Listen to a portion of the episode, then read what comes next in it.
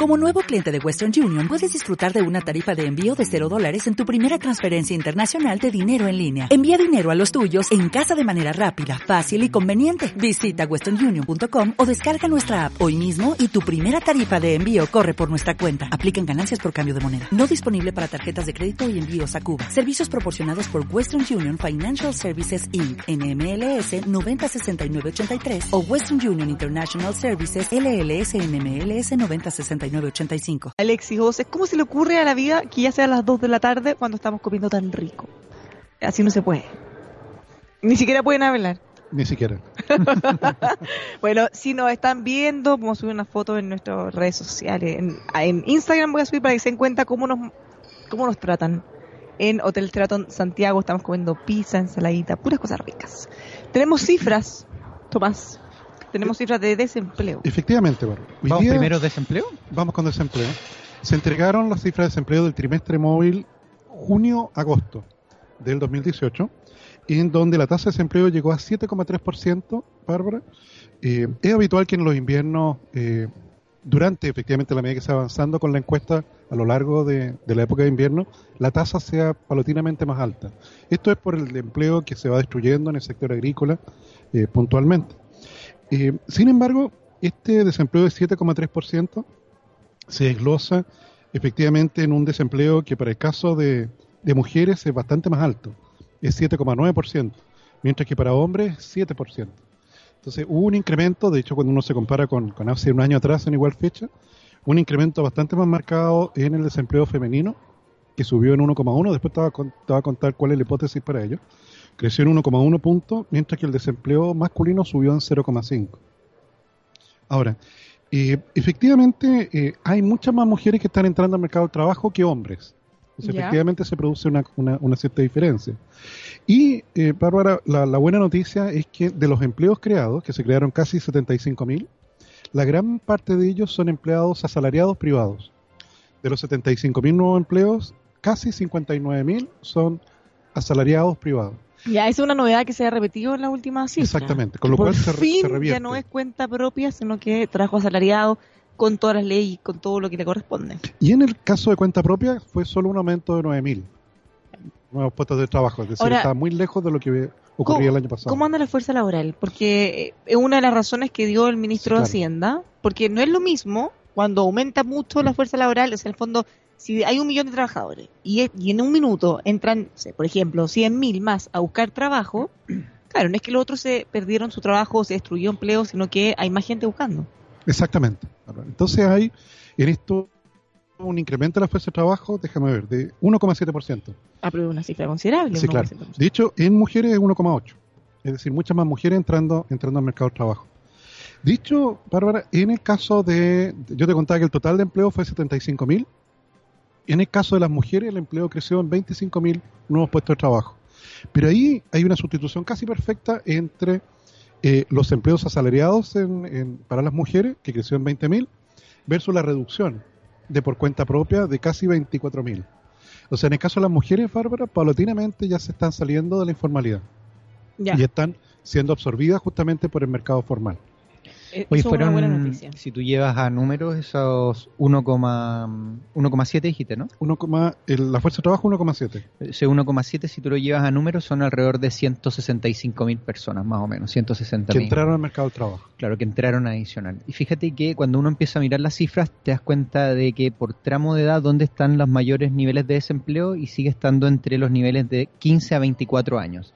Y eso también explica por qué esta fuerza laboral aumenta mucho más. Te das cuenta que esos sectores normalmente son que salen del colegio o que eh, entran a estudiar a la universidad. Entonces es un sector que efectivamente trae consigo un, nivel de desempleo algo mayor. No, y además que tenemos, seguimos teniendo muchos ninis en Chile que son jóvenes que ni estudian ni trabajan.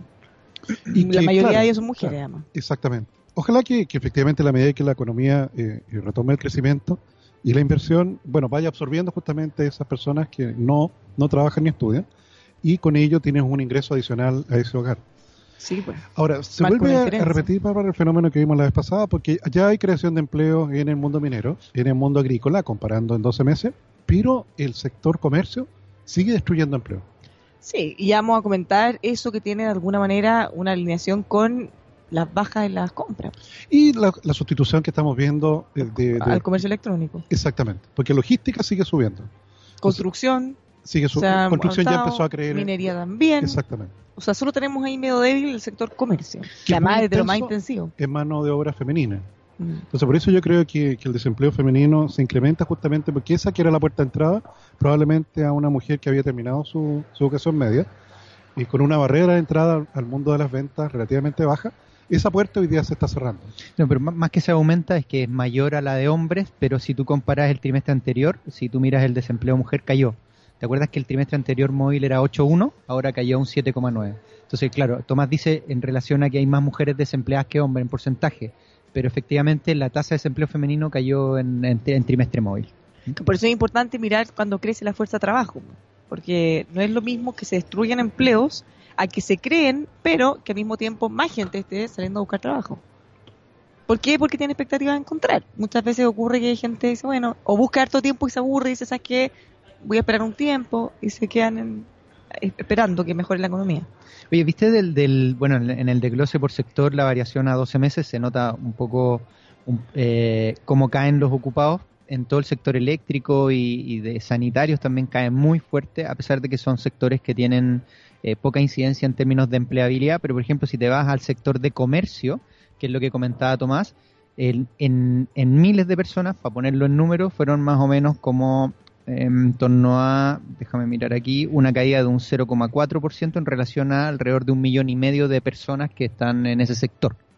Ah, entonces es una cifra considerable si uno lo pone en, perspectiva, sobre todo en el sector comercio. Ahora, ¿uno le podría echar, Tomás, la culpa a automatización o no? ¿Definitivamente? ¿O, es un cambio de hábito en el consumidor? No, piensa tú que Manuel Melero, presidente de la, de la Cámara de Comercio, nos contaba que el comercio electrónico está creciendo a tasas de 30%, mientras que las ventas en sala solo en 1%. Entonces la logística se vuelve crucial.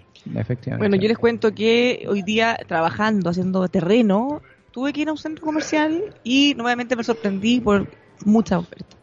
Pero de esas ofertas, porque mira, yo, yo distingo, como experta en la materia, una cosa es la típica oferta de fin de temporada, ya que son algunos productos, o de repente dicen línea, sé, pues, de ropa de invierno, por ejemplo, ya. Pero ahora eh, lo que yo vi es toda la ropa deportiva, todas las marcas, por ejemplo, multitienda, tanto por ciento. En otras tiendas eh, de, deportes que justamente 30% toda la tienda. Y esas cosas antes no se veían tanto. Porque toda, toda es toda, incluyendo lo nuevo.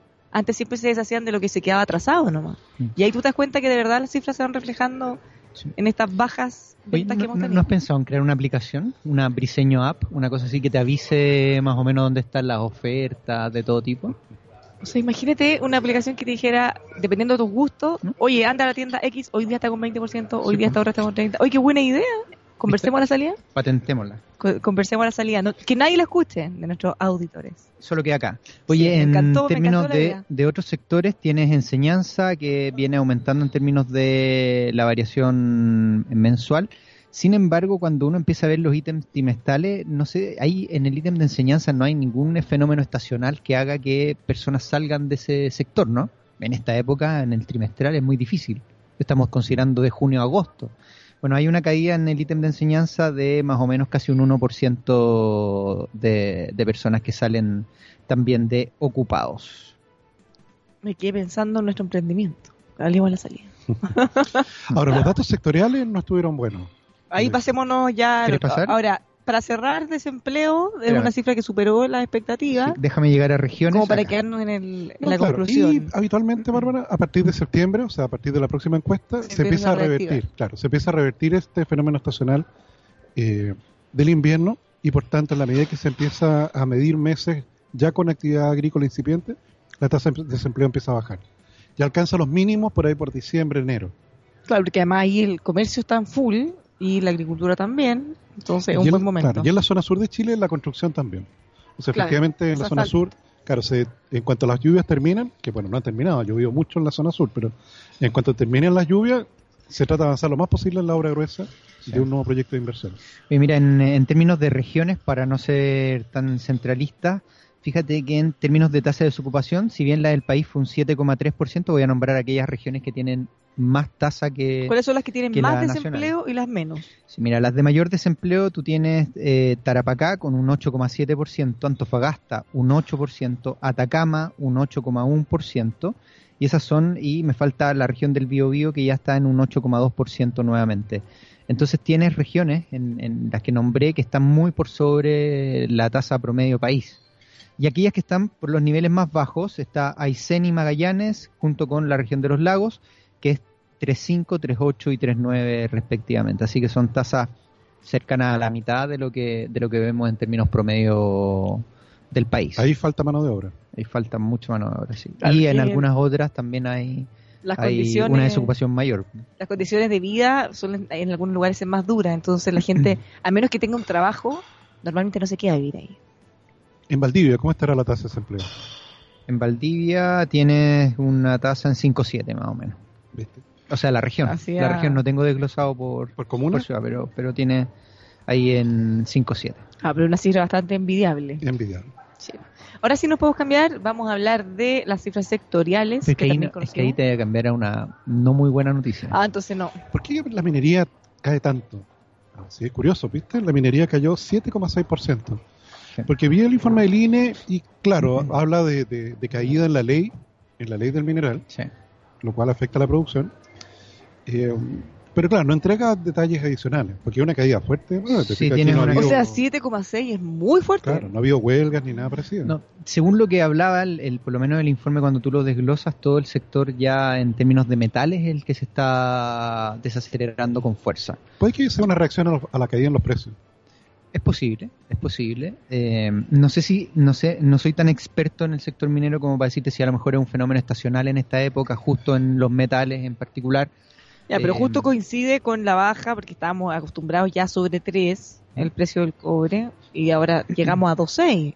Claro, entonces a veces cuando baja Bárbara, los tipos dicen, bueno, dado que es menos costoso perder producción, aprovechemos de hacer esa mantención que teníamos pensada y que claro, si el, el precio del cobre estuviera arriba de 3 dólares, la dejamos para después, porque ahí se maximiza la producción.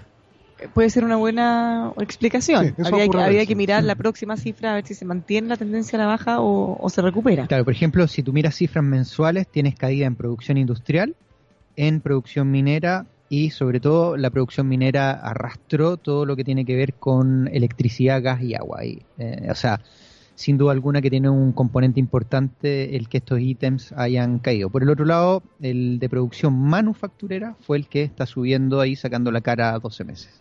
Producción Sí, manufacturera. creció 4%. Ese sí está, pero por el lado de minería no estamos muy bien. Ahora yo, yo miraba ese, ¿te acuerdas que, que cuando uno empieza a ponderar el crecimiento de los primeros meses del año, efectivamente minería jugó un rol importantísimo, ¿ah? sobre todo en la primera parte del año, una reactivación de proyectos, mayor inversión, entre muchas otras cosas, un precio del cobre que nos acompañaba, estaba en torno a 3.15, 3.30, incluso llegó en algunos picos, eh, y desarmándose en la segunda parte del ciclo del año, un precio del cobre llegando a 2.55 más o menos, desalienta un poco ciertos proyectos cuando uno los piensa en, más largo plazo, o por lo menos el tomar la decisión de armar un nuevo proyecto. Eh, pero por el lado de las manufacturas anduvieron bastante bien, un crecimiento en 12 meses 4%. Eh, Es bueno. claro, es bueno. El IMASEC, esperado para el mes de agosto, a mí con estos datos falta el de comercio todavía, porque las cifras de comercio que, que salieron ayer son, yo creo que De la, solo- Cámara de la Cámara de Comercio. y, y región metropolitana. Sí. Eh, pero mira, ese comercio no anda tan mal, ¿Tan mal? O, o sea, No, pero las tan cifras, mal no, como estas cifras que las cifras no fueron buenas de comercio. no, por eso. malitas. O sea, yo partiría la base que no está muy bien, Sí, en realidad. ¿Cuánto tenés tú, Tomás, de Imaseco? Yo, te, yo Eh, 3%. 3%. Mira, Pero yo justo venía en el ascensor bajando para venir acá el programa. calculando. No, no, no, me encontré con Sergio Lehmann, que es el economista del banco. Entonces fuimos conversando un ratito un poco la ¿Por cifra qué y no qué le que dijiste había que nos acompañara un ratito? Feliz, pero eh, teníamos que invitarlo a almorzar. y se va a comer nuestra pizza. O sea, ya, ya una persona se come mi pizza. Oye, no dos. sea indiscreto, estimado. Hay una estrategia, la gente que quiere ser flaca, que se pide ensalada y se come la pizza lo otro. Esa- esas calorías como que no deberían contar. ¿Tuviste? Mira, yo me comí un pedazo, ya Ah, la ya, mitad. ya. Vamos a seguir con el programa de economía. Pero mira, entonces venía conversando con él y me hice, le pregunté un poco que más o menos cómo estaba sensibilizando el IMASEC que va a ser el próximo viernes. Dice, mira, las cifras en realidad han sido malas, todo lo de minería, las de comercio que son las que faltan, pero cuando uno empieza a adelantar algunos que no son buenas, te está dando un IMASEC incluso algo por debajo del 3%. Entonces, manejando los distintos escenarios, tú dices, bueno, el IMASEC puede estar entre un 2.5 y un 3.5. Pero yo decía, mira, si estas cifras de comercio siguen siendo algo más malas de lo que mostró en un primer approach eh, las que conocimos esta semana, probablemente incluso estés por debajo del 3% de crecimiento ya en el mes. Entonces, eh, esto no quiere decir que sea un desaliento, de que la economía ya los tiempos mejores se hayan ido, ni mucho menos, no, no. No, el shock minero. Es un shock minero que te está pegando. Y, y, lo que me decía es que probablemente se ven factores ahí algo más estacionales entonces eso también te genera este, este, este efecto común. Ahora, nosotros lo hemos dicho y desde el gobierno también han sido bien enfáticos en decir, ojo, no se acostumbren con las cifras que tuvimos en los primeros trimestres, porque teníamos muy baja comparación, teníamos un momento, por ejemplo, habíamos tenido la huelga escondida, ¿se acuerdan? El año anterior en esa misma fecha, entonces cuando empecemos cada día más, y por eso el próximo año también se espera que crezcamos menos, no es porque ya decrecimos y estamos en, en una crisis, sino que ya las cifras se tienen que normalizar. Mira, para ser, ser sincero en esto y para poner la expectativa en línea, eh, la mayoría del mercado tiene internalizado que en la segunda parte del año, o sea, estamos hablando segundo semestre, todo el crecimiento va a estar en torno al 3%. Eh, por lo tanto, eso, un crecimiento en torno al 3 con un primer ciclo del año muy potente. 4-7. Te apuesta, claro, te apuesta un 3-8 en torno a esa cifra de crecimiento. ¿Qué es la que se ha proyectado? Para el año. No, Más, de 4. ¿Tú crees que más de 4? Sí, Yo, mira, nosotros somos un poquito pensando en el segunda parte del año cómo termine, pero tenemos anclado en torno a 3-8 el crecimiento que sigue siendo bueno, sigue siendo muy bueno. Eh, lo que sí es que eh, si tú miras en, ciertos sectores, eh, por lo menos el minero, esperemos que sea estacional toda esta parte de, esa aceleración, pero si seguimos viendo un efecto, por ejemplo, de, conflicto comercial y los efectos que pueda tener, y eso involucre también una sensación desde el punto de vista minero en el cual el precio del cobre, por el lado de especuladores, porque hay que separar muy bien, la parte fundamental del cobre sigue siendo muy potente, sigue siendo fuerte la parte especuladora del cobre es la que está botando el precio. Entonces, esa parte especuladora que muchas veces eh, es más estacional, transitoria, se ha vuelto un poco más... Que no tiene fundamento. Mm, tiene más de corto plazo, entonces mm. eso te ha pegado en el precio. Quizás eso te puede traer contigo, consigo un, un, escenario algo más de desaceleración. Pero para poner anclada la expectativa, efectivamente, la segunda parte del año vamos a estar creciendo en torno al 3%. ¿Cuándo vamos a conocer IMASEC de agosto? El viernes. El, otro viernes. Claro. Recordemos que tenemos dos meses de fase, así que vamos a conocer en octubre el IMASEC de agosto. Ahora es importante, Bárbara, en esto, el, el, hecho de que, si bien es cierto, hace algunos meses atrás, ¿te recuerdas? Se hizo noticia a partir de empresas que cerraban. Sí, pues. Plantas, empresas. Ha habido noticias casi todos los días de proyectos que se aprueban. ¿Te fijas? Comentamos el de, de Walmart y de la centro de desalinizadora. Exactamente. Hoy día se anuncia que se aprueba una planta desaladora por 500 millones de dólares en la región de Atacama. Sabes, Bárbara, que de hecho eh, puede que finalmente con la tubería y todo, porque esto es para eh, agua para, para el sector minero principalmente. Claro, eso consiste básicamente en tomar agua del mar y sacarle la sal. Le saco la sal. Saco la sal. Y para ello necesita energía. Y por tanto ellos van a construir una planta fotovoltaica de 100 megas. ¿Te fijas? no necesitan, es, una, es efectivamente un monto de inversión que sumando todo podría llegar a cerca de mil millones de dólares. Entonces, claro, esto efectivamente, noticias como estas son importantes por la cadena de valor que va a traer justamente consigo. Entonces, hay, hay en ello, eh, esta es como siembra para el futuro. ¿Te fijas? Para el próximo año que, claro, ya no va a estar este tema de la base de comparación y por tanto crecer más de 3% requiere justamente de que estos proyectos de inversión ya estén operativos. Ahora, ojo también que eh, ahí, ojo de nuevo con la expectativa. Independiente de que se sigan aprobando estos proyectos, es el tema del desempleo va a ir generando un, impacto a mediano y largo plazo. No es que se apruebe un proyecto y ya mañana está construida la planta y se contrata mucha gente. Son procesos más o menos lentos. Así que ahí vamos a tener que ver. Y, bueno, y a propósito del otro proyecto que tú mencionaste, Tomás, el de logística de Walmart. Bueno, pese a que ya está aprobado por el Comité de Ministros, ya tenía todas las aprobaciones anteriores listas, en el fondo tenían su visto bueno, todavía los vecinos como que no se rinden. La alcaldesa está muy activa, tratando de eh, liderar estos movimientos que están en contra del proyecto. ¿Podrían hacer algo ya o ya está? no, hay un periodo. No, no tienen 30 días para apelar y presentar su. No, y puede llegar a los tribunales. No, pues ha habido proyectos de inversión grandes, bueno, que finalmente terminan en la Corte Suprema. en la Corte Suprema. Claro, que la, eso es la- bastante la última, inusual, última, última, última, última, última eso- instancia. Es que eso es bastante inusual. O sea, tú miras España, Alemania y Estados Unidos y, y no es habitual de que un proyecto de inversión y su aprobación llegue a la Corte Suprema. ¿Te fijas? Eso es algo muy inusual. Sí, porque ellos no tienen las herramientas ni los conocimientos para hacer esas evaluaciones. Por algo existen los Tribunales, los tribunales medioambientales. por ejemplo, y los de economía y todos los otros aspectos. Siempre se ha producido ese debate, Bárbara, porque tú sabes que en el caso de los casos de libre competencia está el Tribunal de la Libre Competencia, que es el tribunal especializado. Claro, entonces no me imagino que otro juez o alguien de la Corte Suprema sepa más que el especialista de la Entonces libre se debatió en su momento si es que esa iba a ser la última instancia o no. Y tú sabes que no se cambió y por tanto la sentencia del Tribunal de la Libre Competencia puede ser apelada a la Suprema. Pero diga, parece una cosa, como te digo, no, no habitual, porque en el caso medioambiental también puede ser apelado a la Suprema. Que en el caso americano, la Corte Suprema de los Estados Unidos no te aceptaría jamás una cosa como esa. Te diría, Mm. oiga, ¿sabes? Vaya al tribunal. No es que van, o sea, Ya imagínate, no tendría tiempo ni vida ni. No, ni acuérdate, la, Corte Suprema, en el caso de los Estados Unidos, solo acepta un caso en la medida que considera que ello puede cambiar la jurisprudencia. A ese nivel. Ese, efectivamente. O sea, si ellos creen que a partir de un caso de libertad de expresión o de derechos civiles va a haber un cambio en la legislación, los tipos aceptan el caso para verlo. ¿sí? Que llegue alguien de que, como veía ayer un, un señor de San Bernardo que protestaba contra proyecto por la contaminación lumínica. Entonces, claro, que llegue efectivamente una queja como esa a la Corte Suprema, evidentemente, eh, eh, claro.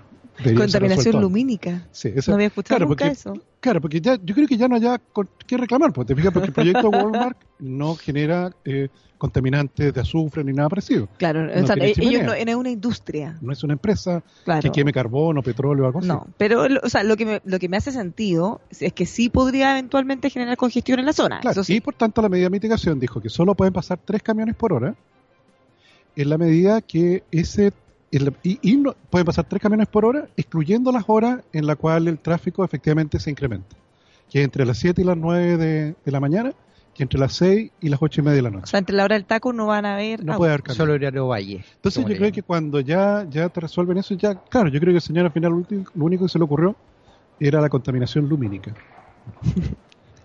Bueno, hay que, hay que ir aferrarse a todas las instancias. No, mira, para un país que necesita tanta inversión después de cuatro años de sequía en esa materia, hay que, hay que efectivamente aplaudir los proyectos que se están, que se están autorizando. Sí, y yo creo que también tenemos que darle más fuerza a las instituciones. Y si queremos cambios profundos, cambiémoslo de ahí, cambiémoslo a la ley. Pero que todas las empresas, todos tengan clarísimo, clarísimo qué es lo que se les va a pedir. Oye, yo, les quería comentar, bueno, con estas cifras de eh, manufactura, industrial y todo, eh, un- hay un ítem, esto ya me- uno baja del, del más del tecnicismo, pero una parte en donde eh, pollos y carne fueron donde aumentó fuertemente, estamos hablando del mes de agosto, preparándose para el mes de septiembre y todo lo que involucra el asado y, y, y- y el 18, ya estamos en el 18 chico, ¿no? ¿Cuándo es el 18 chico? ya, Aumenta, estamos en septiembre todavía. ya pasó, po, era el, el fin de semana siguiente. Pero eso, antes, ¿o eso también? Antes, po. eso también Antes, propuso durante, después, todo, siempre. y eso ha propuesto de que en la última parte del año vamos a tener un poco más de inflación de la que se había proyectado al principio. Fíjate que eh, tenías tú una proyección terminando el año en torno a 2,9 y hoy día los precios están apuntando a un 3,1, 3,2%. Traería que la última parte del año, septiembre, octubre, noviembre diciembre, tenga con efectos inflacionarios algo más altos. Sí, también tengo curiosidad de saber cómo va a impactar la economía la gran cantidad de feriados que tuvimos en septiembre. Eh, mucha gente se va a haber ido fuera de Chile, por ejemplo, que eso no queda acá.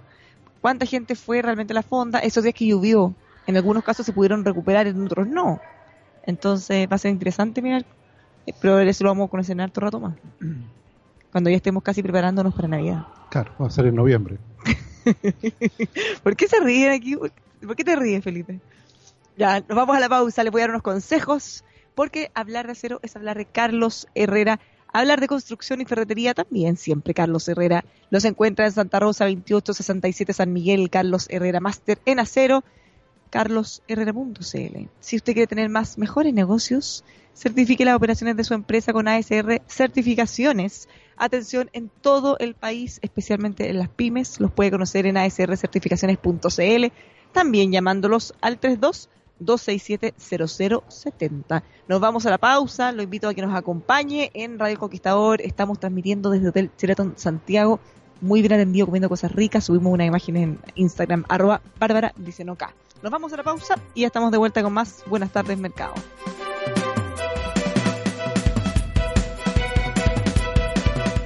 Para Mazda, un auto no es simplemente una pieza de metal. Es una obra de arte creada para ser disfrutada. Por eso en el diseño... de- Metiendo desde Hotel Sheraton Santiago. Le habla Bárbara Briseño junto a Tomás Flores y Alexi José.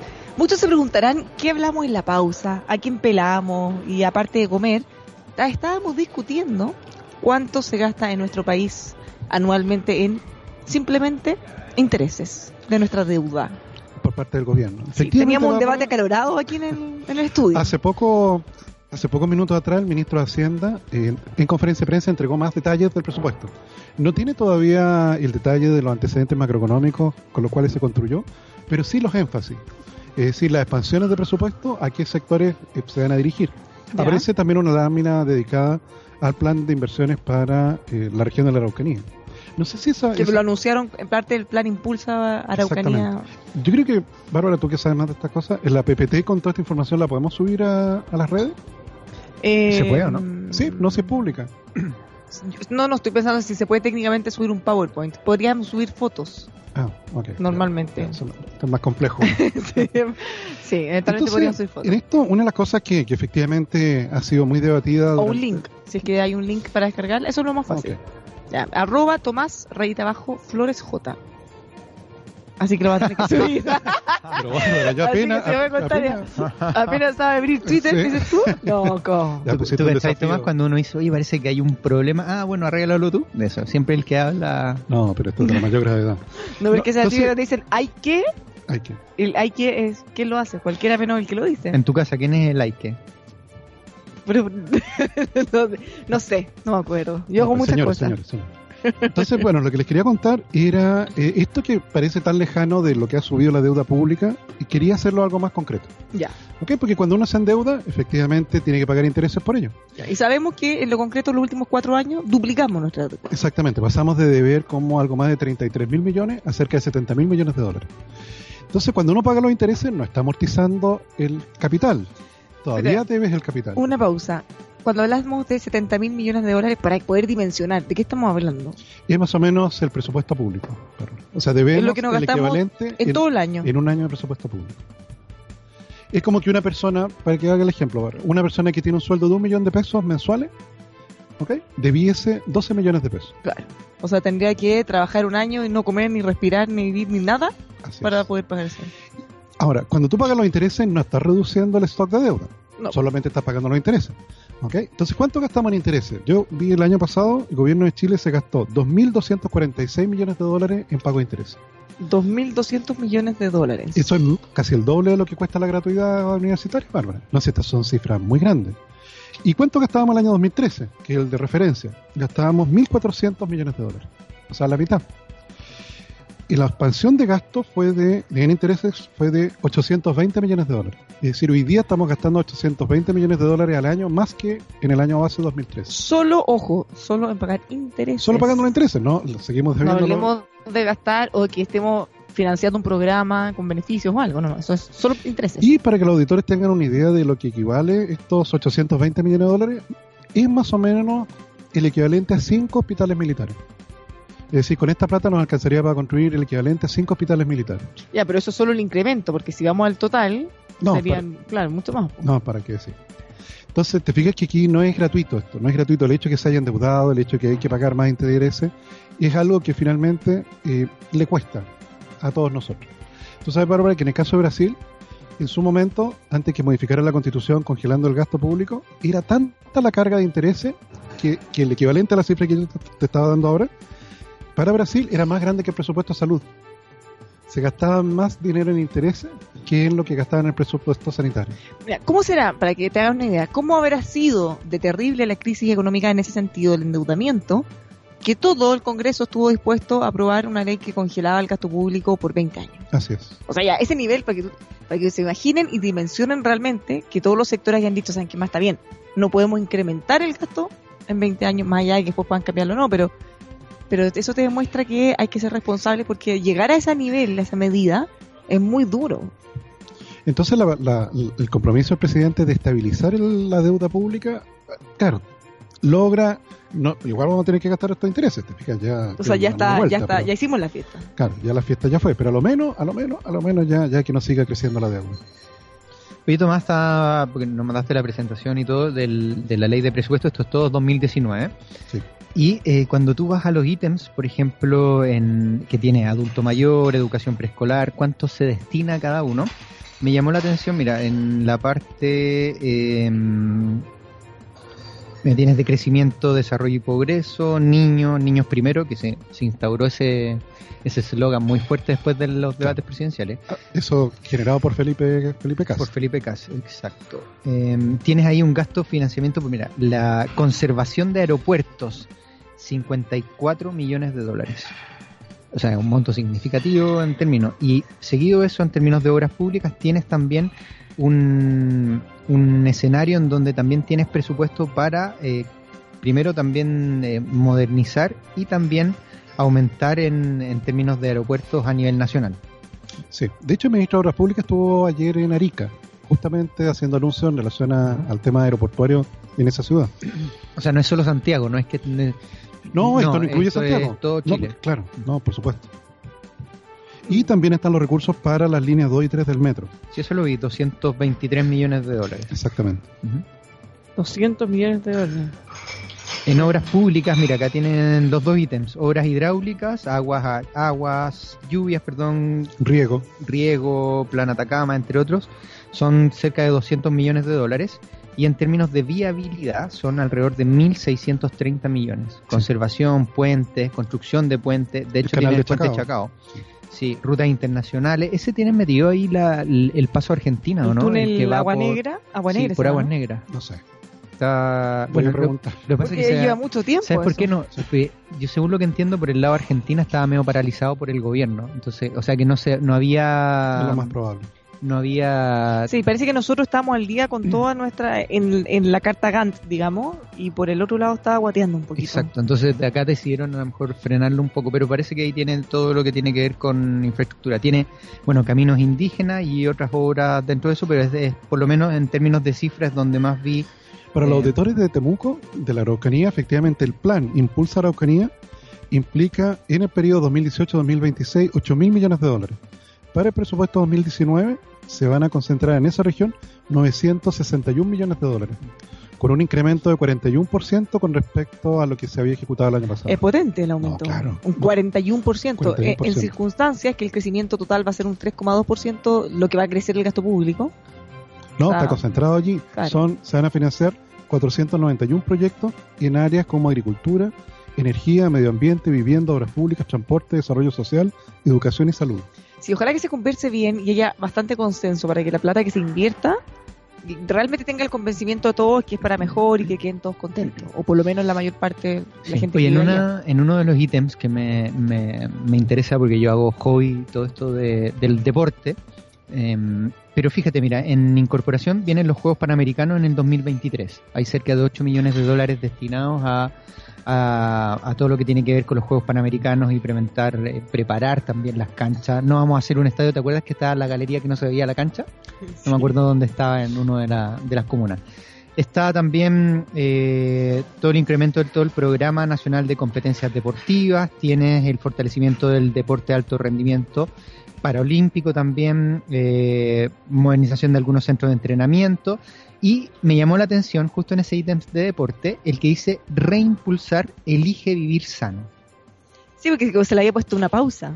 Una pausa de cuatro años. Sí, una, pausa de cuatro años. Recordemos que Pero una, era una pausa con otro nombre, porque el programa siguió con otro nombre. Y nosotros, seamos francos, ¿verdad? El programa, si uno lo veía, estaba funcionando bien, se había instaurado, era algo que llegaba y que, entiendo, por lo que entiendo, corrígeme tú Tomás, que la primera dama estaba muy encima de ese programa. era, como su proyecto. Exacto. andaba muy bien, llega cambio de gobierno, el programa, no sé de dónde salió que tenía ciertas fallas, probablemente podría haberlas tenido y no era todo perfecto, ni mucho menos, pero después de haberse instaurado muy fuerte el nombre, se saca y se pone otro nombre ¿cierto? Entonces cambia el presupuesto, cuatro años sin eh, este elige vivir sano que se quedó metido en, un poco en el inconsciente como nombre y hoy día ya tenemos una reimpulsar nuevamente ese programa. A mí particularmente me parecía bien, tenía hartos conceptos que eran que eran interesantes y yo siempre que vi por qué lo habían bajado nunca me convencieron las razones de por qué se habían hecho. Y siempre fue como abstracto de no es que tenía problemas. Bueno, pero en dónde, cuándo, Además que tú sabes que para el problema de obesidad y ya está demostrado que impuestos o etiqueta no te no te garantizan que efectivamente pueda haber un retroceso de, ese problema. ¿Sabes que Yo creo que todas las cosas pueden ayudar en una parte, pero no hay ni una que por sí sola pueda resolver el problema. Y lamentablemente, eh, la más eficiente de todas es la más difícil y la más a largo plazo, que es la educación. En la medida que nosotros tengamos claro realmente un convencimiento profundo que tenemos que vivir sano y elegir vivir sano, como dice el programa, no, ni siquiera para estar flaco o para tener, eh, no sé, para cumplir alguna expectativa, sino que porque de verdad es eh, es por nuestra salud, es por nuestro bien. Estamos viviendo mucho. Salió un concepto ahí que, que Sebastián Gajardo es quien está, que uno son los fofisanos. ¿Lo conocen ustedes, los fofisanos? Me acuerdo con los que eligen vivir tantos. Yo en algún minuto pequé, pero ahora estoy tratando de rehabilitarme. Sí, se notó hoy día. Ahora, una pregunta que surge, señores, señores, una pregunta que surge frente a estos aumentos de presupuesto que estamos señalando es cómo se financia dado que la expansión total del gasto no son más de 3 mil millones de dólares. Solo 3,2%. Claro. Y eso es porque efectivamente hay otros sectores en los cuales hay exigencias de mayor eficiencia en el uso de los recursos. Te fijas recortes, dicho de otra manera. o sea, van a achicar algunos presupuestos, van a eliminar algunos programas mal evaluados, me imagino. Exactamente. O transformarlos. Y ahí tú tienes más o menos claro. no, no sé cuáles, pero uno que fue mencionado en su momento era, por ejemplo, el programa que tenía el CENSE. Más capaz. Que se llamaba Más capaz y que efectivamente tú cursabas eso y no te hacías más capaz. No repercutía porque eran era te dan supuestamente herramientas para que después pudieras encontrar trabajo, reinsertarte más rápido y eso no ocurría en la práctica. Claro, y esa medición la hizo la misma dirección de presupuesto, no es que la haya hecho te fijas alguien que pudiese estar ideológicamente influenciado. Entonces ese tipo de programa o, los eliminas o los reemplazas sustancialmente. Pero también ha surgido eh, de manera creciente la posibilidad de eficientar compras por parte del sector público. Tú sabes que el gobierno de Chile compra más de 8 mil millones de dólares todos los años. Entonces se está eh, pues, poniendo en marcha ahora un sistema mediante el cual tú puedes poner de acuerdo a varios servicios públicos para realizar una compra conjunta. Les cuento un ejemplo. Eh, se puso de acuerdo el ejército, gendarmería y hospitales para comprar carne. ¿Okay? Llamaron a licitación para comprar carne. Hicieron una compra por 4 millones de dólares. Y eso con respecto a los precios que habitualmente compraban, se ahorraron un millón. Un millón de dólares se ahorraron en la compra. Increíble. Eso es pura eficiencia y gestión. Y en la octava región se juntaron 10 servicios públicos. Se, y, al, al sumar todos los consumos eléctricos que tenían cada uno de ellos, pasaron a ser declarados clientes libres y lograron una rebaja en la tarifa eléctrica de 30%. Perfecto. Te fijas entonces en esto, en esto, claro, el tema de gestión que, claro, yo siento eh, por parte de la expresidenta Bachelet que este tipo de cosas las miraba con mucha lejanía. Mm. Te fijas que estos temas de eficiencia y gestión era como que no, no, no, como que o, o entre que no importaban o como que no eran relevantes. Siendo que, al final, te fijas, cuando tú haces las cosas bien, puedes ahorrarte mucho dinero. Sí, hay, hay un, algunas personas tienen el concepto de cuánta plata necesitamos en vez de cuánta plata tengo y distribuirlo. No sé si se entiende. Sí, obvio. Porque si tú tienes, o sea, si dado lo que tenemos, y que tampoco es cosa de voluntad llegar y tener más en un corto plazo, no hagamos las cosas más eficientes, gastemos menos. Siempre se puede arreglar. Y oye, sí, por supuesto que siempre todo puede ser más eficiente, todo se puede hacer mejor y siempre te vas a poder ahorrar algunos recursos. Bueno, yo les quiero comentar una noticia que eh, sale hoy en la tercera, pero que eh, la vamos a, desarrollar en un ratito después de los mercados, que tiene que ver con una caída de la inversión ingresada a trámites ambientales. Ha caído en un porcentaje relevante, bajó 74%, anota el peor tercer trimestre desde 2009. No deja de ser preocupante la ausencia de grandes proyectos pero que eso probablemente no se han ingresado hasta ahora, pero se han anunciado hartos proyectos grandes, que quizá todavía no llegan ahí. Los estamos esperando. Esperemos, sí. Motívense. Presenten ya. Inviertan. Presenten los estudios, inviertan. Alexis, ¿estás preocupado porque la CUT va a hacer un paro? Sí, es que el otro día lo comentamos y era como... Deben estar aburridos y ¿qué hacemos? ¿Qué hacemos? No, no, No lo hemos hecho nada No último sé. tiempo. ¿Y cuándo va a ser el paro? El 8 de noviembre. Contra la no agenda laboral del gobierno. 8 de noviembre. equivoco. 8 de noviembre, sí. Están en contra como de... No es por una cosa en particular, es como de todo. No lo sé, no lo sé. Yo vi una nota y hablaban de la agenda laboral del gobierno. Yo creo que hoy día las paralizaciones, ¿sabes qué? Esta es una cuestión de sentimiento cuando uno habla, pero la gente está realmente cansada de paralizaciones. Dalo el motivo que sea, a lo mejor un motivo es totalmente oportuno y válido, y válido, legítimo, claro. pero el, el, el que se transforma, yo creo que las paralizaciones normalmente y marchas que desembocan en marcha, el, la consecuencia después de algunas marchas es lo que ha eclipsado completamente quizás algunos temas que, que son totalmente válidos. ¿ah? Sí, lo mismo en las paralizaciones o en las tomas de los colegios. Cuando llegamos a un nivel que están discutiendo qué se hace con estos supuestos alumnos que se ponen overoles y tiran bombas molotov. Ujú. Claramente eso no puede ser una forma de lucha válida y no podemos permitirlo. Bueno, ¿qué les parece esta cifra que les di de los proyectos de inversión que han caído? Inviertan. 74%. Decídanse. es el Vengan, momento. vengan, lo estamos esperando. Puede ser un muy buen momento. Así es. ¿Cómo andamos los mercados para cerrar ya? Bien, oye, te voy a contar una buena noticia porque te acuerdas, Tomás, que nuestra sección del viaje de Bárbara a Brasil, ¿cómo Ya. va? Ah, veamos. Con un minuto, ¿Cómo para arriba, para abajo. ¿ah? Voy a- le puedo hacer reportes desde allá en terreno. No hay ningún problema. Pero hoy día, Bárbara Briceño, te quiero contar una buena noticia. Buena noticia. Para ti, no para los brasileros. Porque el real en Brasil nuevamente se depreció, así que hoy día vuelve a estar por sobre los 4 reales por dólar. Y sorprendentemente el peso chileno vuelve a caer y ya lo tenemos en niveles de 658. Por los dos lados. ¿eh? Ahora O sí. sea, me va a salir más barato comprar dólares y me van a dar más reales. Por cada dólar que lleves. más buena. Así de gusto. todavía falta harto. Capaz que se revierte. ¿Y en cuánto está cerrando el dólar la semana? 657,7. Oye, Ah, cayó harto. cayó. Ah, pero en términos de caída, tú dices, no, en el mes de septiembre va cerca de los 28 pesos más o menos de Pero caída. es harto. O sea, llegó a 6.70 y ahora estamos de nuevo a No, no, 6.50. más llegó a 6.90 y... O sea, 6.70, perdón. y De hecho, Casi, incluso sí, casi hubo unas 700. transacciones por sobre 700 Sí, pesos. sí, estaba pensando 700 y dije 670. Yo le la bolsa chilena. Parece La- que fue como Jetta a cambiar el índice. ¿eh? Sí, como que no, sí, como que no, como que no ha ido mal. ¿Qué onda? Pero ¿por qué piensan eso ustedes? No, no lo pensamos. Vemos la cifra y decimos, ah, no, no. Esto no es tan buena noticia. Bueno, la verdad que sí. Pero lo que pasa es que tuvieron un fenómeno de eclipse la semana del 18. Como fueron dos días, el IPSA subió demasiado. Fue muy rápida la subida y muy brusca en varias acciones. Entonces, Todo lo que sube tiene que bajar. lo que ha hecho esta semana, sí, un poco más de lo que uno esperaría, pero, pero está. Oye, el IPSA está cayendo 0,4% y lo tenemos transando en 5.300 puntos. Aún así, está lejos de los mínimos que alcanzó en, en, en, en agosto. ¿Por qué está bajando? ¿O porque sí nomás? ¿O todavía estamos en 18? ¿Alguna empresa en particular que se haya caído mucho? Déjame mirar acá. El... Ahora, las bolsas afuera no estuvieron muy buenas. Alicia. Déjame ver la bolsa japonesa. Bueno, eso sí, eso cerró al alza. 1,4% al alza. La bolsa china también cerró al alza. Las bolsas europeas no. Ahí, quizá el próximo lunes vamos a tener que hablar un poquito más del Brexit, porque, porque eso efectivamente ha contaminado un poco más la situación en Europa. Se ha complicado el Brexit. Sí. Pero yo creo que eso nació complicado. Viste que, ¿qué revista era internacional que vi que simbolizaban Brexit y colocaron la espada en la piedra? Excalibur.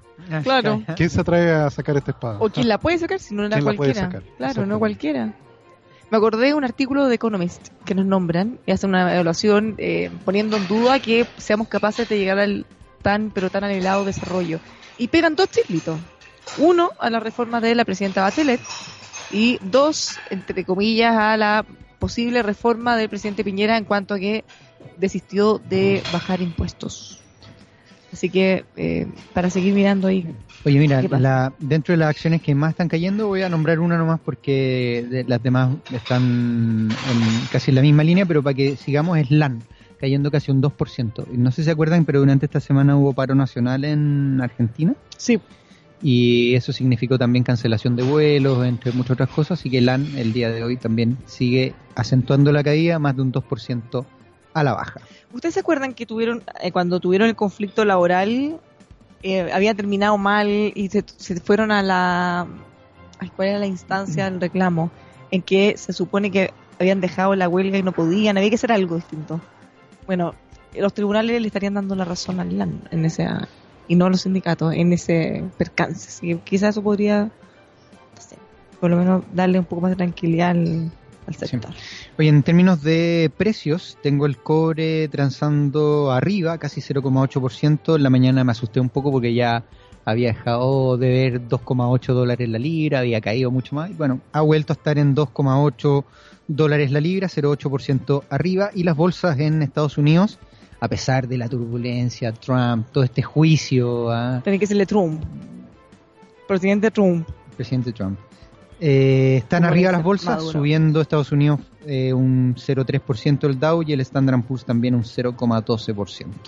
Así que, a pesar de todo lo que vemos y aversión al riesgo en general, a mí me sorprende y me sigue sorprendiendo las bolsas en Estados Unidos cómo, cómo toleran y tienen eh, resiliencia a, todos los fenómenos internacionales y locales también. Y eso Empezando por una persona de cabellera, de rubia cabellera. De rubia cabellera. de rubia cabellera buena para el Twitter. Le vamos a dar unos consejos, porque si usted quiere cuidar su automóvil, si quiere tener una mejor vida útil, ahorrar incluso combustible, todo eso lo puede lograr con Liquimoli, porque Liquimoli es la marca número uno de lubricantes en Alemania y está en nuestro país, está en más de 120 países, lo va a poder encontrar en liquimoli.cl. Todas las instrucciones, cómo puede encontrar los productos, todo en liquimoli.cl. Y ahora llegando el fin de semana también le queremos comentar de Santa Agustina, Rosa Agustina Resort Spa. ¿Por qué te ríes? Los quiero invitar a que conozcan este resort espectacular, Rosa Agustina, que se puede comer muy rico, un paraíso situado en Olmué con un microclima inigualable. No me, no me distraiga, compañero. Pero ese está al lado de Santa Agustina, Rosa Agustina. es mucho mejor este, lejos.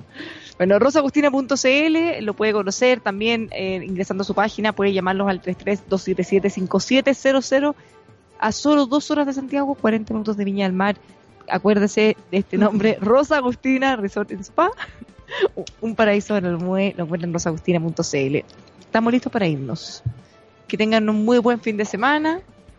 Alexi, pórtate bien. Igual ustedes. Yo siempre me, pongo, me porto bien. No sé, Tomás Flores siempre se porta bien, yo creo, así que no le voy a dar ese consejo. No queda otra. No queda otra. que tengan muy buen fin de semana. Nos encontramos a las 5 por lo opuesto. Chao.